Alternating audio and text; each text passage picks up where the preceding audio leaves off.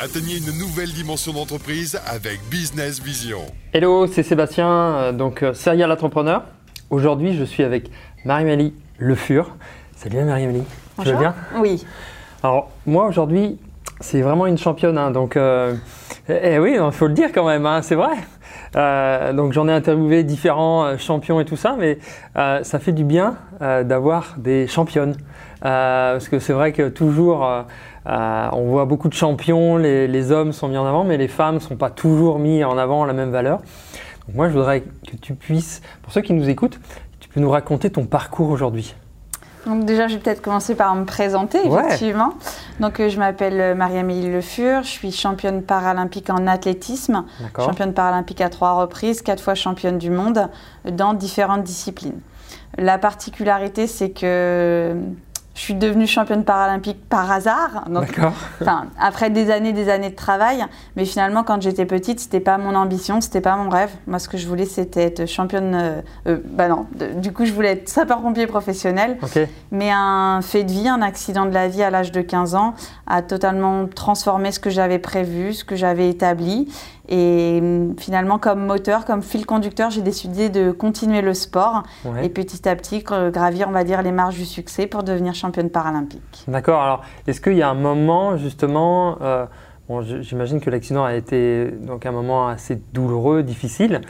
Et à quel moment, toi, tu, tu as eu ce déclic euh, de dire, euh, ok, on passe au-dessus, euh, on, on fait autre chose, etc. Qu'est-ce que En fait, la chance que j'ai eue et que tout le monde n'a pas, c'est que moi j'ai été op- euh, opposée à un tellement grand changement que j'avais pas le choix que de rebondir. Que de rebondir. Si je rebondissais pas, je gâchais ma vie, je gâchais celle de mon entourage et je n'avançais pas. C'est le problème en fait quand on rencontre régulièrement des petits changements, c'est qu'on peut décider de pas les accepter et puis de remplir sa brouette de choses très lourdes.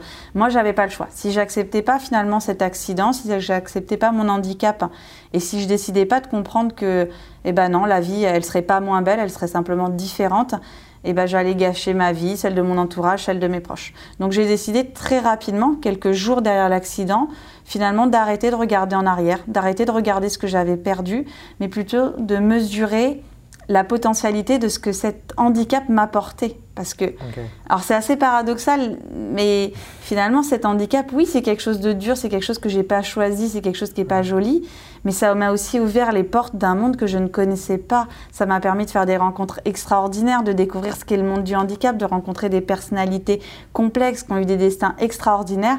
Et finalement, cette difficulté, ce changement m'a permis de grandir, euh, m'a ouvert les portes du monde du cinéma. Enfin, voilà, j'ai fait des choses extraordinaires parce qu'un jour dans ma vie, j'ai été confrontée à cette difficulté. Alors, qu'est-ce que Qu'est-ce que tu en retires alors justement de, ce- de ces parcours, de ce parcours extraordinaire euh, que tu as fait euh, euh, justement, bah, je dirais pas grâce à, à cet accident, mais je veux dire bah, justement ce, ce point-là? Alors, si je vais retenir en fait qu'une chose Ouais. et qui m'aide plutôt au quotidien, euh, c'est euh, bah, vraiment ce concept de la résilience. Donc, c'est le concept à la mode actuellement euh, qui vise finalement à, à comprendre comment on s'adapte à un environnement qui est compliqué, qui est hostile. Et moi, j'ai eu la chance finalement de, de mettre en place ce concept de la résilience dès l'âge de 15 ans, c'est-à-dire il, il y a 15 ans en arrière. Et dès l'instant finalement qu'au quotidien, on arrête face à chaque changement, face à chaque contrainte, de se plaindre, euh, de pas vouloir avancer, de pas vouloir changer, et ben ça change la vie. Alors oui, euh, la vie elle est difficile, oui la vie elle est faite de contraintes, oui des fois aller à l'entraînement ça nous donne pas envie, mais pour autant si on arrête de tout le temps, tout le temps s'opposer à la contrainte, que l'on l'accepte et surtout qu'on mesure la potentialité de ce que ça peut nous apporter, de ce que ça Ouais. va créer, de ce que ça va mettre en œuvre chez nous, et ben ça permet d'avancer, d'aller plus loin, de faire des rencontres et de devenir beaucoup plus grand. Ok, alors justement, alors avec ça, qu'est-ce que tu pourrais dire à- ceux qui nous écoutent, à t- aux, aux entrepreneurs, trois qualités ou trois éléments, trois éléments clés que tu pourrais leur transmettre justement? Alors le problème des entrepreneurs, c'est que je pourrais pas leur dire aimer changer. Parce que généralement, euh, les entrepreneurs, ils aiment ça. C'est les leaders du changement. Par contre, là où j'aimerais les emmener, c'est de leur faire comprendre que si pour eux, le changement, il est facile et il est clair, il faut qu'ils arrivent à mettre des mots dessus mmh. pour finalement arriver à ce que toutes leurs équipes les accompagnent dans ce changement. Parce que euh, ce besoin de changement, la réalité euh, du changement ne fait pas sens pour tout le monde. Donc il faut vraiment mettre des mots dessus, arriver à les expliquer, à les expliciter clairement, à donner des objectifs. Parce que si on ne porte pas le sens de ce qu'on fait, des décisions qu'on donne, du changement qu'on met en œuvre, personne ne nous suivra. Et sans alliés, on ne peut pas mettre en place ce changement. Euh, la deuxième des choses que, que j'aimerais euh, voir mise en place ou que les entrepreneurs mettent en place, c'est un système finalement où on arrive à diminuer la pression. Euh, alors je sais que c'est pas facile en, entreprise parce que quand on échoue dans le sport, euh, finalement c'est pas des, dizaines ou des milliers d'emplois qui sont en jeu, c'est pas tout un système économique. Finalement c'est juste le petit ego d'un petit athlète, hein, on est d'accord. Mais pour autant, on a quand même, on, vit dans un système de pression et on a quand même la pression du résultat mais on peut arriver à avoir du plaisir. On peut avoir du plaisir du résultat, même quand on a de l'ambition, même quand on a de l'envie.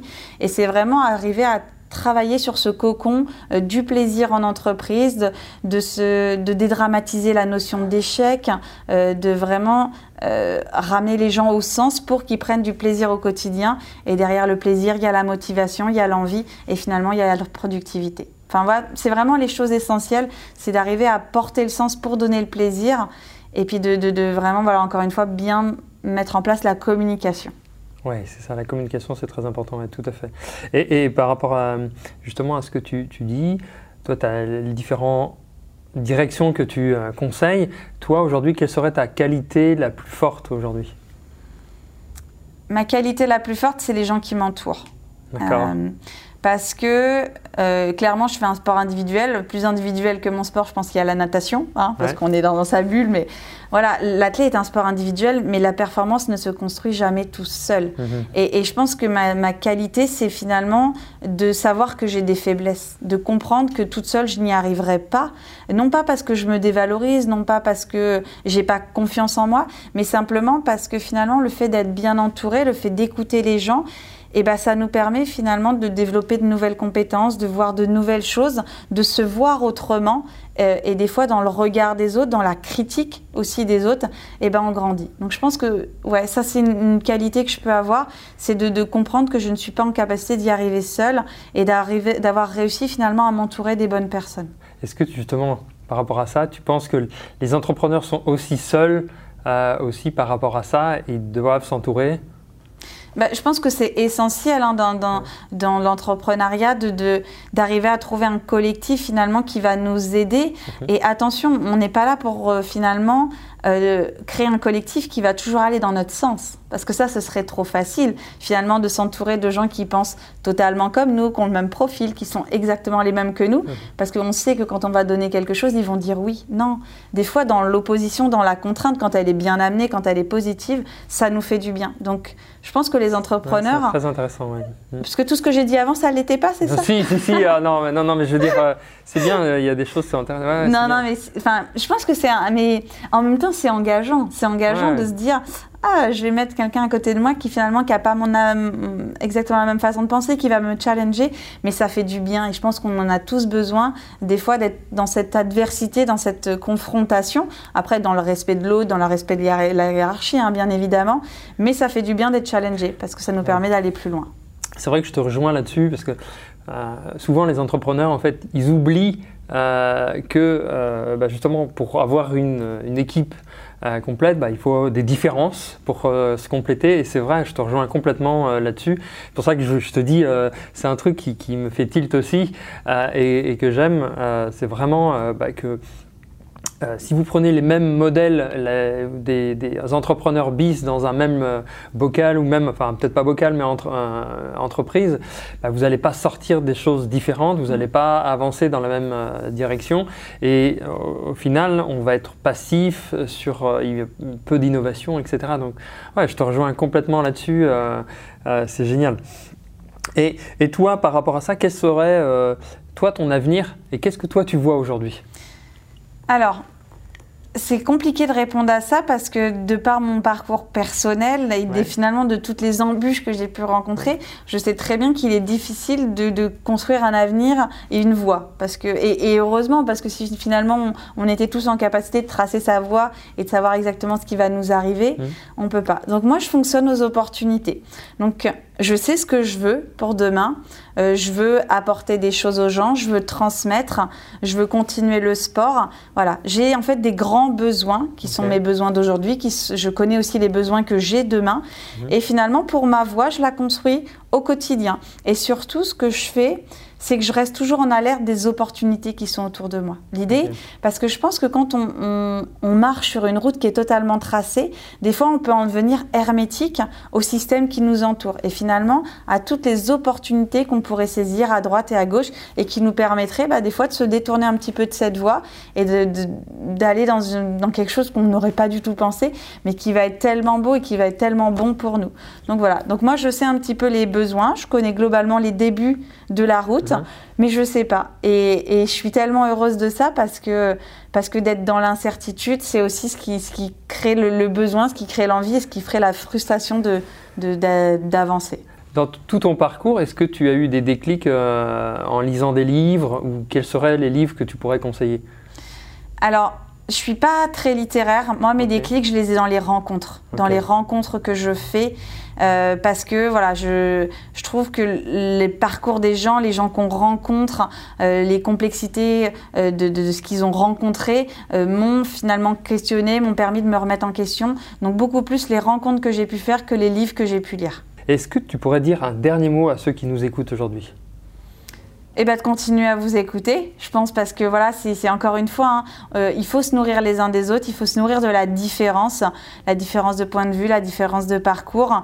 Donc voilà, nourrissons-nous les uns des autres, arrêtons d'être dans une société où on est trop euh, finalement égocentré ou individualiste et, euh, et restons dans le plaisir de l'humain et de l'échange. Restons dans le plaisir de l'humain et de l'échange. J'adore cette phrase. En tout cas, merci Amélie. Moi, je vous dis à très bientôt. Et je te remercie beaucoup Marie-Amélie. Et je te souhaite bonne continuation pour la suite. Merci. Bye bye